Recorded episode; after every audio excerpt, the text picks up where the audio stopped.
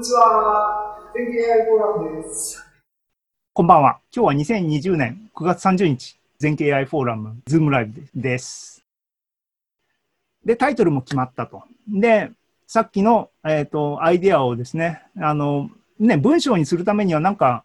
あの、キャッチーなっていうかですね、読者を喜ばせるっていうか、話をこう、進展させる、あの、ネタが必要だなっていうのを考えて、漠然と、あの、もんちゃんの犬の散歩とかしながらですね、ふわふわって考えたアイデアいくつか出します。まあ、こんな形で僕は今回本を書いたんだよっていう、あの、裏事情、台所事情をわざわざ説明してるだけなんですけどね。あの、皆さんがもし書くときの参考にしていただければいいなっていう感じですけども、ネタは音なんですけども、音をどういうふうに説明しようかというふうに考えていて、で、今回、やっぱりあの古川さんも言いましたが、扱うものと扱わないものがあってっていう話で、僕の音っていうのは音にはいろいろありますが、ね、音響みたいなものは難しいんですね。エコーがどうなってるとか、環境で反射してとかっていうのは、それはそれで一つの面白い技術ネタなんですけども、そういうのは全部スキップして、マイク、で、コンピューターに記録されてる数値としての音のシグナルがターゲットですよっていう形に、それをどういうふうに分かりやすく説明するかっていうのをいろいろ思案してて、ね、あの、古川さんがこう、なんでですかって最近こう、すごい質問してきますが、振動の重ね合わせっていうのが音だっていうコンセプトにたどり着いたんですね。まあまあ、フーリエ変換、フーリエ級数っていうのがそういうものですけども、分かりやすくっていう形ですね。あの、です。で、じゃあ、フーリエフリー変換っていうのをもうちょっと色、色付けをしていかなきゃいけないなっていうんで、どういうふうな色付けになるかなっていうふうに考えて、関連するコンセプトを、えー、何でしょうって、ね、あの、AM、FM っていうのは、あの、シグナルのモジュレーションの方法で大きく2つあるんですね。で、シンセサイザーは、あの、クラシックなアナログシンセサイザーっていうのは何、あの、アタック、リリース、ディケー、あサステイン、ディケーってありますけども、あれはアンプリチュードをこう変えてるんで、あ言ってみれば AM なんですね。あの、厳密にはない、なんか雰囲気は違いますけどもね。で、あの、米田さんがね、初めて買った、初めてじゃないのかな？あの、ヤマハの DX7 買ったって言われてましたけども、あれは FM シンセサイザーっていうんで、FM っていうのは、あの、フリークエンシーモジュレーションって言ってね、あの、波の、えっ、ー、と、アンプリチュードをコントロールするのが AM で、波の周波数をコントロールするのが FM っていう話に持っていって、スペアナ、スペクトロアナライザー、スペクトラムアナライザーの話とか、グライコですね、グラフィカル、えー、イコライザーとかに持っていけば、スペクトログラムとかその辺のイメージが湧いて、音が周波数なんですよ。っていうのがイメージ湧くかなっていうふうな、えー、背景を考えて、ああ、これ結構、あの、一般の人に伝わるかなっていうのを模索してたんですね。で、あと、コラム的な、コラム今回、あの、コラムって勝手につけましたけども、あの、ちょっと横道にそれるネタとしていろいろ入れたんですけども、採用してないネタもいくつかありますけども、ログスケールね、人体、人間のセンサー、センサリングっていうのは、リニアじゃないよって、あの、いう話を、あの、わかりやすく入れた方がいいなっていう話とか、今ちょろっと喋った AM と FM みたいなのも、あの、ラジオの AM、FM、今時 AM、FM っていうのかな ?AM もなんか最近ね、なんかクオリティが上がりましたけどっていう話をしてもしょうがない えっ、ー、と、説明しなきゃいけないかなとか、そその辺で面白いことを言えるかなとか、あと、今回全然採用しませんでしたけれども、コンピューターの能力がすご上がったことによって、今まで、あのできないと思ってやられてなかったこともサクッとできるようになってる世の中っていうおじさんの考えみたいなのを入れても面白いかなと思って今回入れなかったんですが、言ってるのは、えっ、ー、と、物理モデリングですね。で、言ってみれば、あの、シグナルを、シンセサイザーも、あの、いわゆる僕たちが考えるシンセサイザーっていうのは、えっ、ー、と、もう、もう電気的にサインウェーブをコントロールしてとかっていうような、もう数学的には単純化したモデルをコントロールして面白い音を作りましょうっていうセンスなんだけども、コンピューターの能力が高くなると、例えばギターとか、バイオリンとか、えー、ピアノとか、ね、筐体の形で弦がどういう風な素材で、マテリアルで、振動のね、テンションのかかり方がどうで、音の反響がどういう風になってっていうのを全部コンピューターでシミュレーションして、リアルの音を再現しようみたいなことが、コンピューターの性能が上がったことによって可能になってるんですね。で、物理モデリングのシンセサイザーとか最近結構わわ言ってますけども、そういうアプローチができるようになったっていうのは結構、あの面白い話だなと。コンピューターのグラフィックスでもね、あのフォトリアリスティックなあの CG みたいなのが最近できるようになったし、あのそういう文脈も小話的に入れたら面白いかなと思ったんですが、もうあの睡眠不足でダウンしてしまったので、これあの使えませんでした。なもしかしたら他の第2弾、第3弾で使うかもしれないんで、あんまり喋っちゃいけなかったな。はい、次いきます。で、結局この高存段階でいろいろまとめて修練していったイメージはですね、僕自身がいろんなフィールドをごちゃ混ぜにして、ごちゃ混ぜにしてるところが一番面白いっていうのは、あの古川さんもなんか、イミジクも言ってたことに共通するかなと思うんですが、僕の場合はあの文学にあんまり造形、ここ文字とか書いてますけども、僕のはテクニカルな文字の話ですけども、えっ、ー、とね、数学、音楽、コンピューター。で、結局ここは4って言ってますが、えー、本のレベルではですね、音楽の話は楽譜とか音楽理論とか結局あの僕は何も知らないので、えーと、ポエム的に文字と音楽みたいなのを一つにまとめて3つの世界をみたいな書き方を今回は本として最終的にはまとめちゃったんですけどもそういうふうにいわゆるドメインをまたいだ、あのー、視点でいろいろやって考えたりすることがいろいろ知的な楽しみの大きなところかなっていうのはあのあるしそういうのをみんなに紹介したりとか奨励したりとかですねしたいなっていうのが、えー、最終的に思ったことですね。で、いきなりもう最後に行きますけども、最後っていうかね、あの、コンテンツ、これ最終的な、えー、目次をですね、あの、コピーしてきましたが、最終的にこうなりました。で、えっ、ー、と、3つのフィールドを行き来するっていう風なコンセプトにしたんですが、えっ、ー、と、で、音楽編、数理編、プログラム編の第1部と第2部っていう構成で、第1部ではシンプルなあお話から導入して、えっ、ー、と、第2部でちょっと、あの、気の利いたことをやるっていうような構成で、えっ、ー、と、ね、頭から、初めにからこう、流れをたどっていって、きれいに、きれいにきれいにつながったし、きれいにきれいにまとまったなって、あの、我ながら、あの、短時間の間にギャ、凝縮して、あの、ストーリーとしても一つの流れになったんで、本としても成立してて、僕は、あの、すごく、あの、嬉しいですね。いい、いい本になったなと、自画自賛さっきからしてますが、思います。で、えっ、ー、と、本を書くの内容の話の表紙編ですね。表紙編、これ、これ最終形でこれを、あの、印刷屋さんに、あの、入稿したものですけども、最終的にこういう形で入れました。さっき銀皮でどうのこうのって言ってたのはこれです。で、ここに至るまでの、あの、アイデアの話で、あ、古川さんの話でオチがありますって言った話に、あの、続きますので、みんなワクワクして聞いてくださいね。で、はい、構想をですね、あの、さっきも言ったように、あの、時系列を見てお分かりのようにですね、もうある時もう精神的に辛くなって現実逃避としてですね、よし、デザインしようと思ったんですね。で、思ったのは、一つ念頭に置いてたのは古川さんにも言ったように、あのマーケットプレイスっていうのはサムネがダーッと一連に出てくる画面でみんなユーザーさんがどの本面白いかなってピックアップするんですけども、あそこって結構ちっちゃくて、いや、僕たちは、あの、時間に間に合わなかったことっていうのは、あの、ディスアドバンテージですけども、逆に出店してる人たちの状況っていうのは観察できるっていうのはアドバンテージなんですね。だから、あの、遅れちゃったからもう、マーケットオープンしてて、それを見て、これ、表紙で何書いてあるか分かんない、読めないなっていうのが一番ストレスだったんですね。なので、これはサムネできちんと読めるような文字のサイズにしなきゃいけないっていうのが一つ思ったことなんです。それで、あの、ラフウェイをですね、あの、ノートにガシャガシャと書いたのはこれで、で、最終的に左下ぐらいのイメージになったのかな。えっ、ー、と、ね、音楽、数理、この漢字4つを並べて、あのー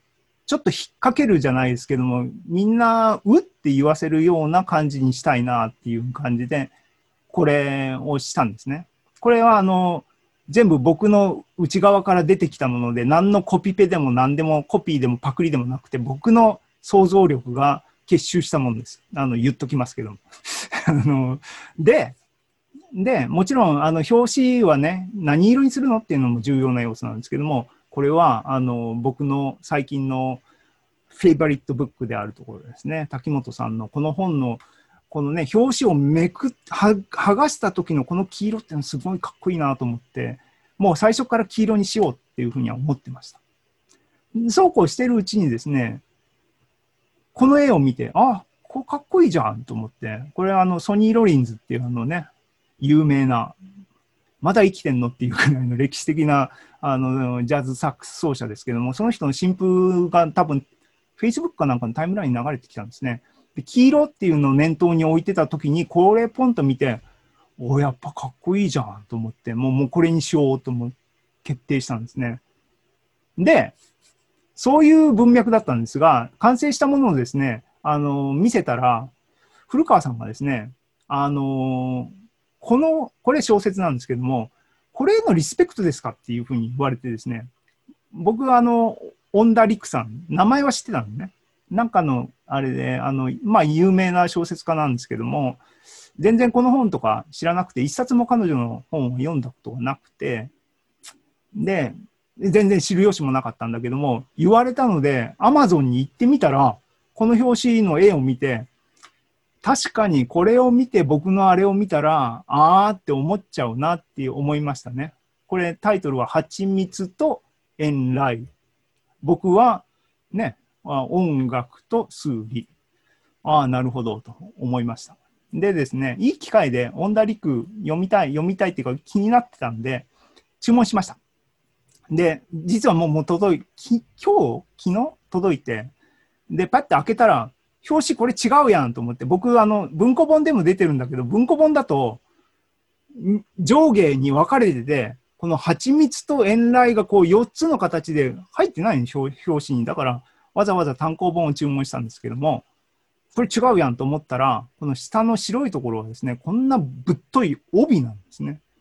まあ、どうでもいい話ですけども。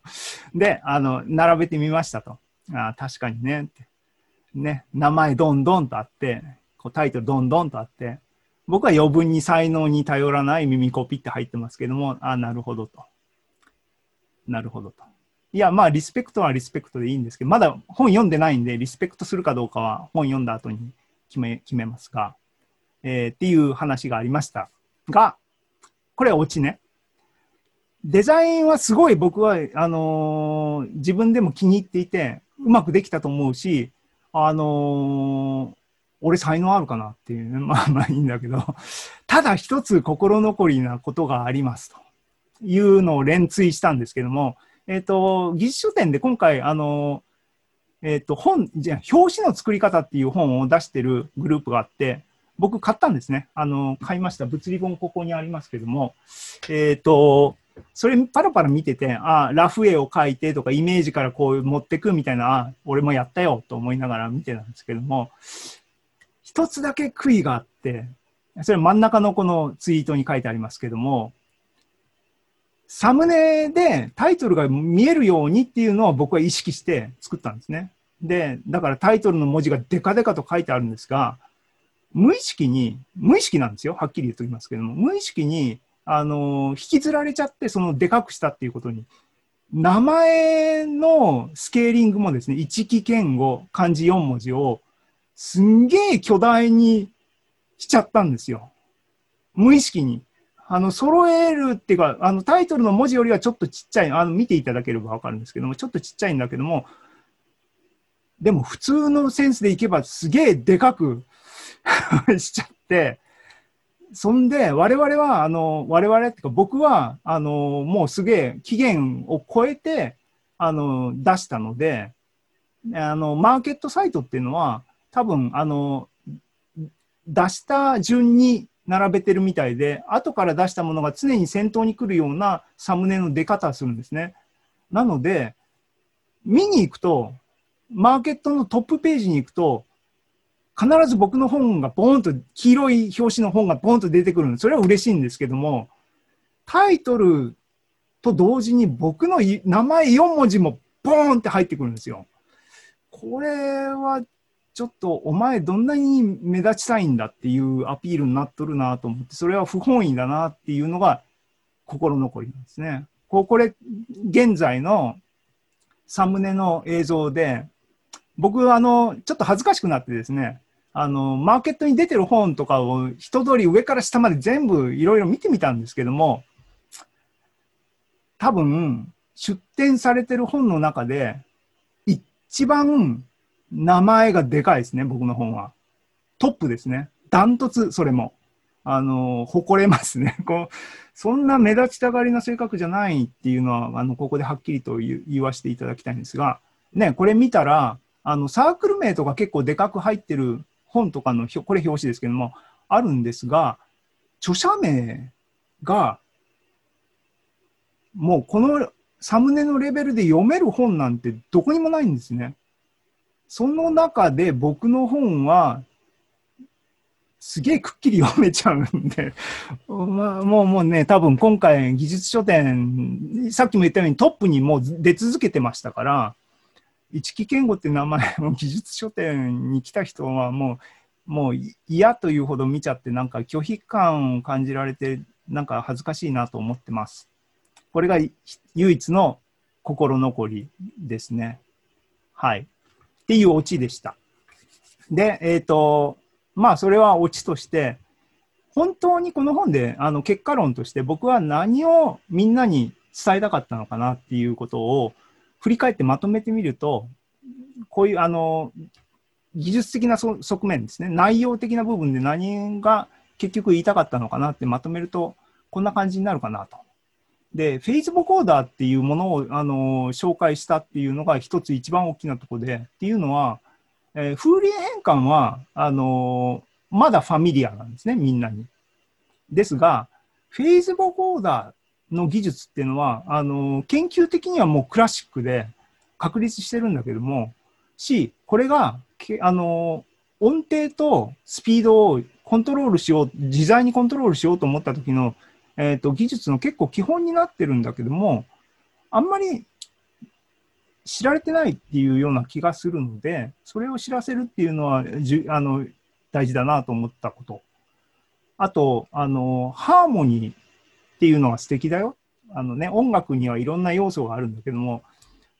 大事だよっていうか、僕自身ハーモニーが一番好きなんだなっていうのを気がついたっていうか、そういうことですね。で、あと、あの、三つ目音楽って、あのハーモニーも好きだけど、音楽っていうのはすごいだあの大事だなと。コロナの状況でみんな、みんなっていうか僕たちも、僕もリモートワークにドーンと入って、なんか、落ち込むじゃないですけども、なんか、うーっていう感じのあことあったんだけども、音楽によって精神的に結構救われてる部分が大きいなっていうのを改めて思って、音楽が素晴らしいっていうのを、あの、ちょっとね、声高に言いたい気分にもなりましたね。で、あと最後はさっきも言ったように、音楽だけじゃなくていろんな分野を渡り歩くっていうか、ごちゃ混ぜにすることによって面白いみたいなことがああるなっていうのも、あの、実際にでもできたかなと思います。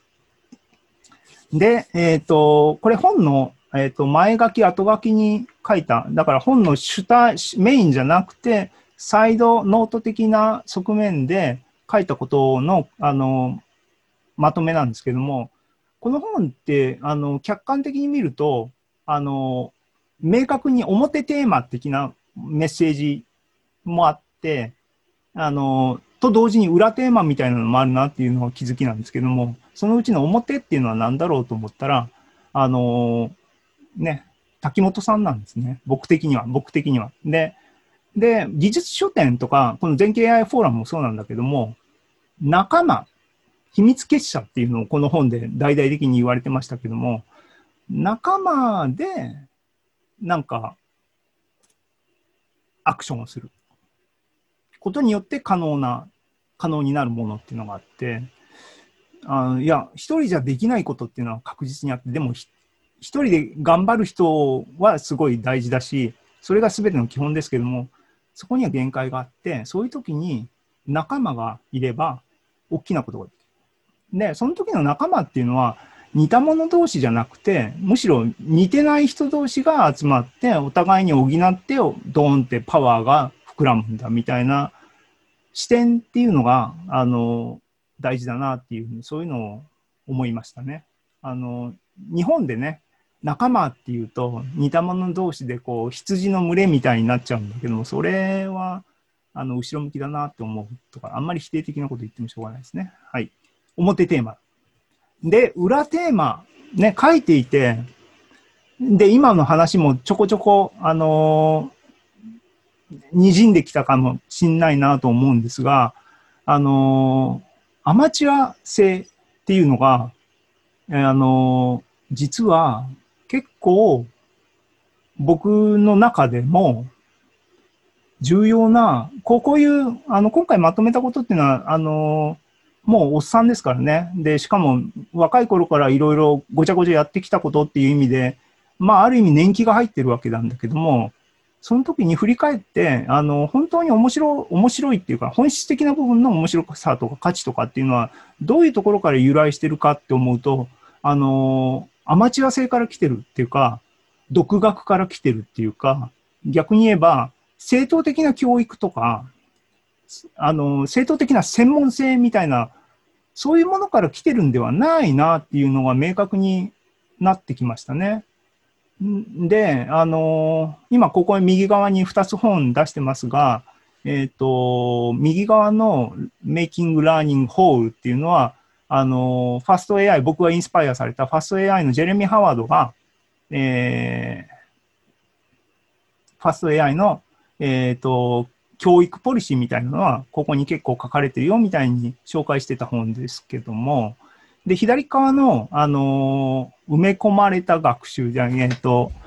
えー状況に埋め込まれた学習っていう本ですね。英語の Legitimate Peripheral Participation。えーね、実際、僕もここれは本は読み切れてなくて、本を紹介した、えー松岡聖吾の解説の受け売りっていうか認識程度なんですけども、あのね、全経 AI フォーラムが、あの、AI に興味がある人に来てって言って AI を実践的にあのやってる、やってみせて、そこに交わって一緒にやってもらって、あの気がついたらできるようになってるみたいな教育の仕方みたいなのの理論だっていうふうに僕は勝手に思ってるんですけども、で、そういうことの方が本質だろうというふうに、あの、今回いろんな、あの、今回この本を書くにあたって自分の過去とかを振り返ったりとか、自分の身の回りのことを考えていても、そういうふうに思うなっていうんで、ね、アマチュア、えー最高、独学最高っていうふうなのを、メッセージを本に書きましたが、そういう気持ちで今のところいっぱいですね。っていうこと。で、この表と裏のテーマっていうのは、実は技術書店っていうものこも全くそういう路線で同じラインに乗っかってるし、あの、そういう意味でドンピシャだったなっていうのが、あの、結果僕は本当に感じたことですね。で、でも商売ですよ。で、これを話さないと、あのね、技術書店のまとめにはならないんで、これに移行するわけですが、僕は、あのね、古川さんみたいに、あの、ジェネラスな人間ではないので、きちんと元を取るぞと。ね、あのね、印刷で投資もしましたからね。あの、で、もう、有無も僕何も、ね、去年の実績とかないですから、何冊売ったらトントンとかそういう計算ないんで、まあ、印刷はね、高く、ね、たくさんすればするほど単価は下がっていくっていうのはあるんだけども、っていう状況を考えて、まあ、標準的に、ね、技術書店の今までの人たちのを見てると、わかんないときはまず標準的な100冊があって、あの、もっと売れるところはもっと伸ばすし、みたいな調整をしてるっていうニュアンスがあったんで、僕ももう頭から100冊。そうすると、大雑把に5万ぐらい、ポンと出たわけですね。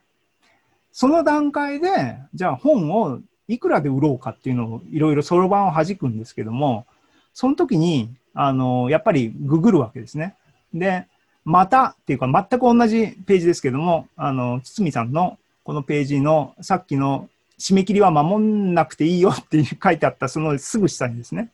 あの、コピペですけども、安売りすんなと。ね、同人で書いてるんだから別にね、マーケティングで市場調査して売るために書いてるわけではなくて、自分が何を言いたいのかっていうのを書いてるわけだから、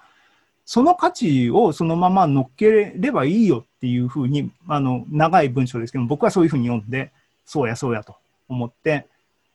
ちょっと、あの、で、あと後発なので、他の本がね、いくらぐらいで売られてるかっていうのは僕、チェックができるわけですね。出す前にね。見てたら、電子版1000円、あの500円がミニマムでどうどうするかなと思って、電子版1000円で紙につけたときにいくら上乗せするかなっていう風なセンスで僕考えてたんだけども、1500円か2000円かで迷ってたんですが、2000円を超える本ってほとんど出てなくて、ちょっとふっかけすぎかなと思ったんですが、堤さんがですね、あの3000いくらの値付けをしてたんで、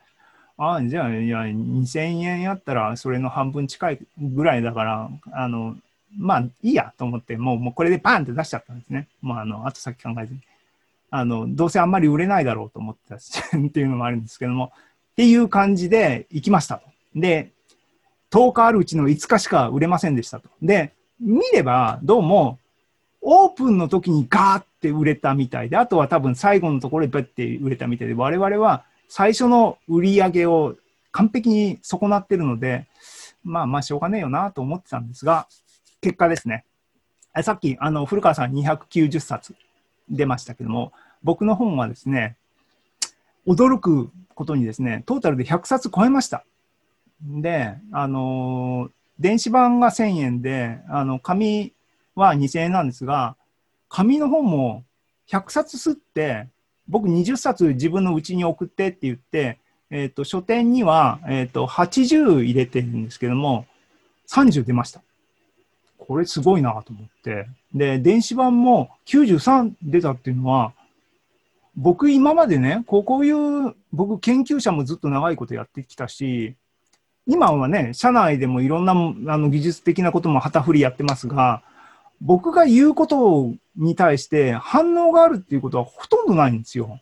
あの、本にも書きましたが、僕、あの、自分の研究の紹介の日本語の解説本みたいなのを、あの、雑誌に頼まれて書いたやつがあって、50ページぐらいすんげえ書いたんですけども、あれって、学問の世界って面白くて、あの、原稿料とかは、あの、くれないんですよ。あの、書いてもね、あの出版社っていうか、あの、その雑誌くれないんですけども、その代わりみたいなもんで、別釣り、抜き釣りみたいなのを自分の書いたページの部分だけ、あの、製本して、あの、50部なら50部ボーンって著者に渡してくれて、これ好きに、あこれご褒美ねって、これ好きにあの配っていいよっていうものをくれるんですけども、僕はね、海外放浪しましたけどもね、実家の倉庫に眠ってたんですけども、今の後ろの段ボールの中にですね、ほぼ50、50えー、別釣りもらった部分、ほとんど売れてない、売れてないっていうか、僕が配ってないんですけども、誰もくれって言わないんですよね。それぐらい反応がなくて、でも今回、技術書店で、ね、93冊、プラス30冊、30冊、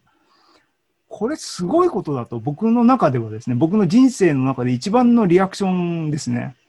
あの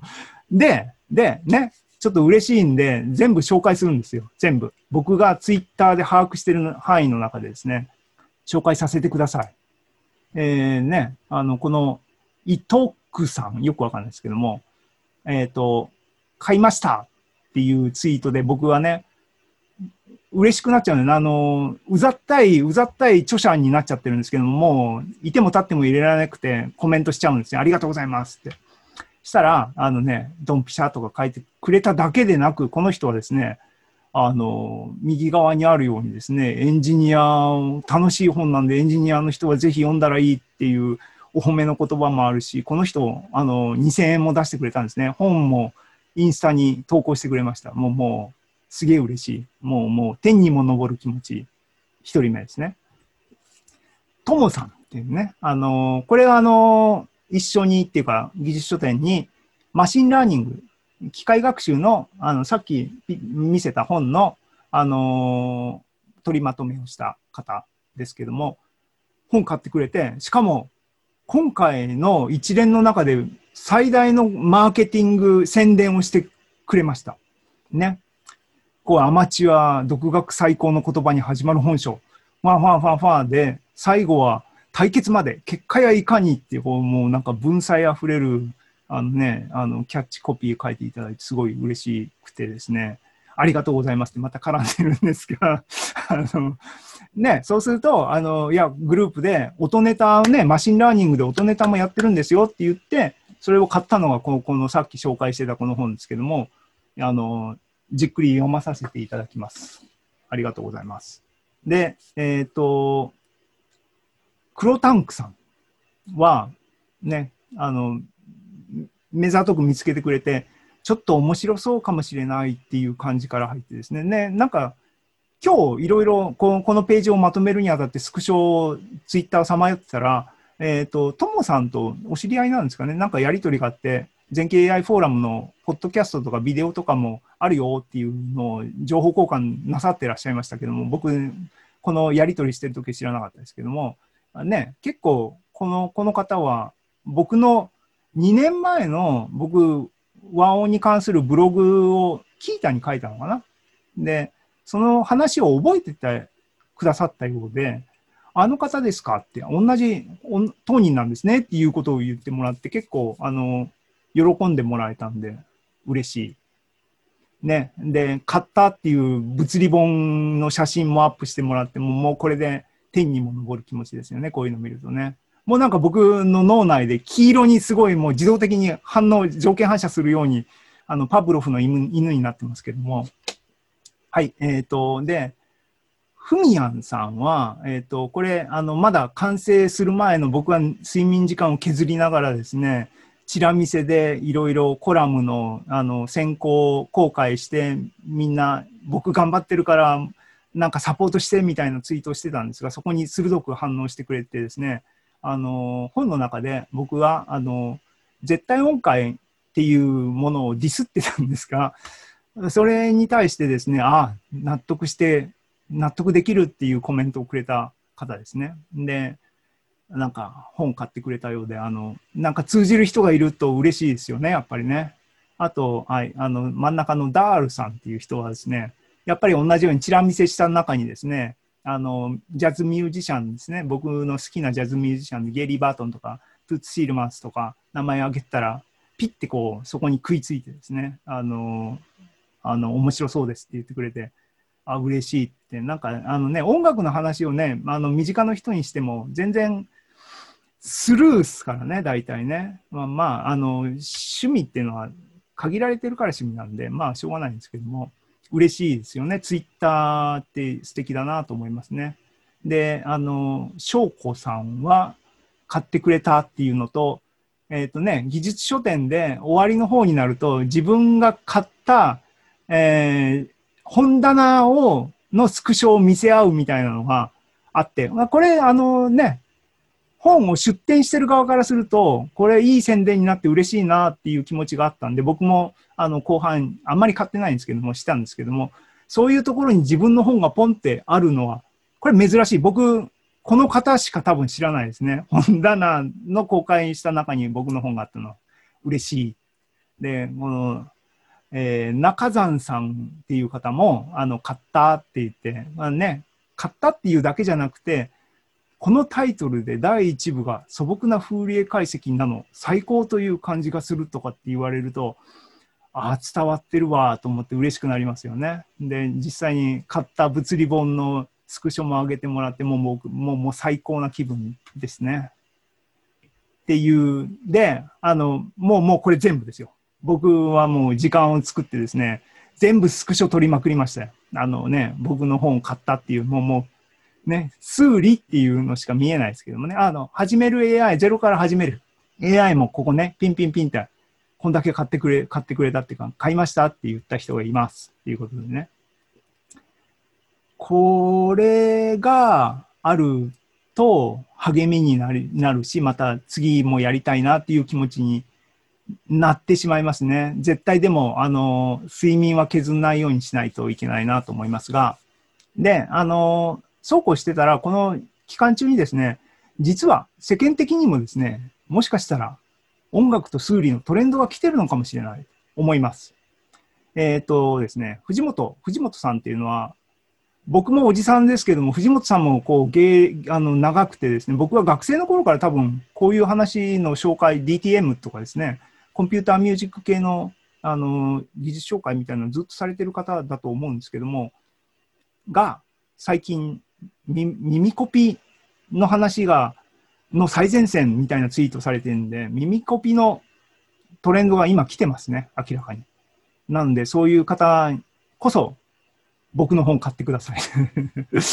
あとね、あの、裏テーマで言った独学っていうのが大事だよ。あ、もう9時過ぎてる。はい。もうすぐ終わります。えっ、ー、と、独学っていうのは大事だっていう認識を持ったっていうのを、全く、あの、僕は、それもオリジナルね。僕自身の気持ち、僕自身の言葉として独学最高っていうのは歌ったんですが、えっ、ー、と、トモさんね、さっきあの買ってくれて、僕の本の紹介文、すごい素敵な紹介文書いてくれて、ともさんがツイッターで、こんな本、この本が出た、出たので絶対買いたいって言ってたのは、つい2、3日前かな、昨日、一昨日かな、あって、独学大全っていう本が出たらしいんですね。僕と何にも、僕は全然こんな本が出るっていうのを知らなかったんですが、どうも独学のトレンドも来てるらしいんで、まさに音楽と数理の時代が今やってきましたね、ついに。僕に時代が追いついてきたんですね。今まで誰も顧みてくれなかった一木健吾の名前も売れたし、もうやばいな。はい。っていうことで、えっ、ー、と、まとめです。技術書店は素晴らしいと。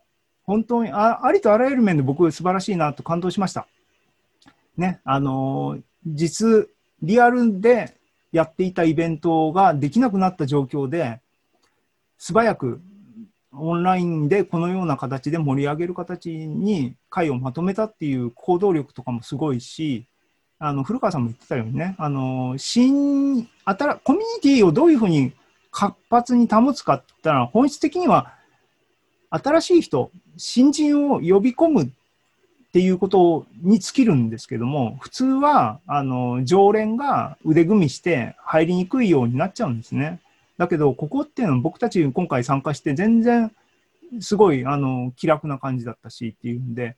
そこは素晴らしいなと思いますね。で、その障壁の低さっていうのは、あの、この、いわゆるビジネス的なものですけども、あの、運営側が、あの、自分たちが儲けようとしてないっていうところはすごいことだと思うんですよね。で、えっ、ー、と、いや、出店費どっから取ってんだろうっていう、あの、僕たち、僕、僕とかは、調べないでまずやっちゃうタイプなんで、店出して売り上げがいくらになるっていう段階になって、ここれって、お金、ピンハネどういうふうにされるんだっけ？って、そこの時点で考え始めて、見たら、売り上げが20万を超えたところから、サークルから、20万を超えた部分に対して何パーセント入れてもらいますっていう風なルールらしいんですね。それってすごいフェアだなと思って、つまり売れてるところから会をサポートするお金をサポートしてもらいますっていう仕組みで、だから売り上げが低いところとか、あの赤字になっちゃったようなところは、あの会費、場所代とか何にも取らない。これすごいなと思ってます。あと、これ、それは出店者に対するケアなんですけども、今回オンライン化っていう部分で、紙の本をあの押してたんですね。紙の本を押してる理由は何かって言ったら、印刷所さんがいろいろやっぱりコロナによってコミケとかが中止になったら、そこで食ってた人たち困るっていう部分があったみたいで、印刷所をサポートする紙の本、オンラインだけども紙の本をきちんとサポートするっていうのは、一つのテーマだったみたいですね。明確に言ってはいなかったような気がしますけども。で、えーと、その一環であの購入者の方に物理本を発送するっていうのは送料当然かかるんだけども、アマゾンとかはね、あのなんかうまいことやってますが、普通はかかるんで、そこをどういうふうにしてるかっていうと、送料は、あの、買った人には送料をはあの払わせないと。で、出店者が紙の方に関しては100円出してくださいと。足んない分は運営の方で送料を出しますっていう風な仕組みにしてて、えーと、購入者側には送料かからない仕組みにして実施してる。これは、あのね、出店者側に対する愛もあるし、購入する側に対するケアもあるしっていうんで、すごいし、今回9回目っていうことは、9回ややった実績があるっていう意味で、継続的なあのイベントをやるっていうのは、僕はそれだけで、ね、一発やってるのはたくさんいますけどもね、アイディアだけでやーんってやっちゃうっていうのは、もうもう技術書店、僕もう、もう、すげえっていう、もうもう最大級のあの賛辞をあげますね。あの、捧げたいですね。で、次回は12月です。ね、みんな、自分の思いをね、同人誌だから別に、あの、マーケティング的にこういうものを書いたら売れるとかっていう計算とかじゃなくて、溢れ出る自分の思いをぶつければいいわけで、ぜひみんなぶつけようよっていうことです。以上です。あのね、10分超過してますけども、こんな感じで喋りまくったぜ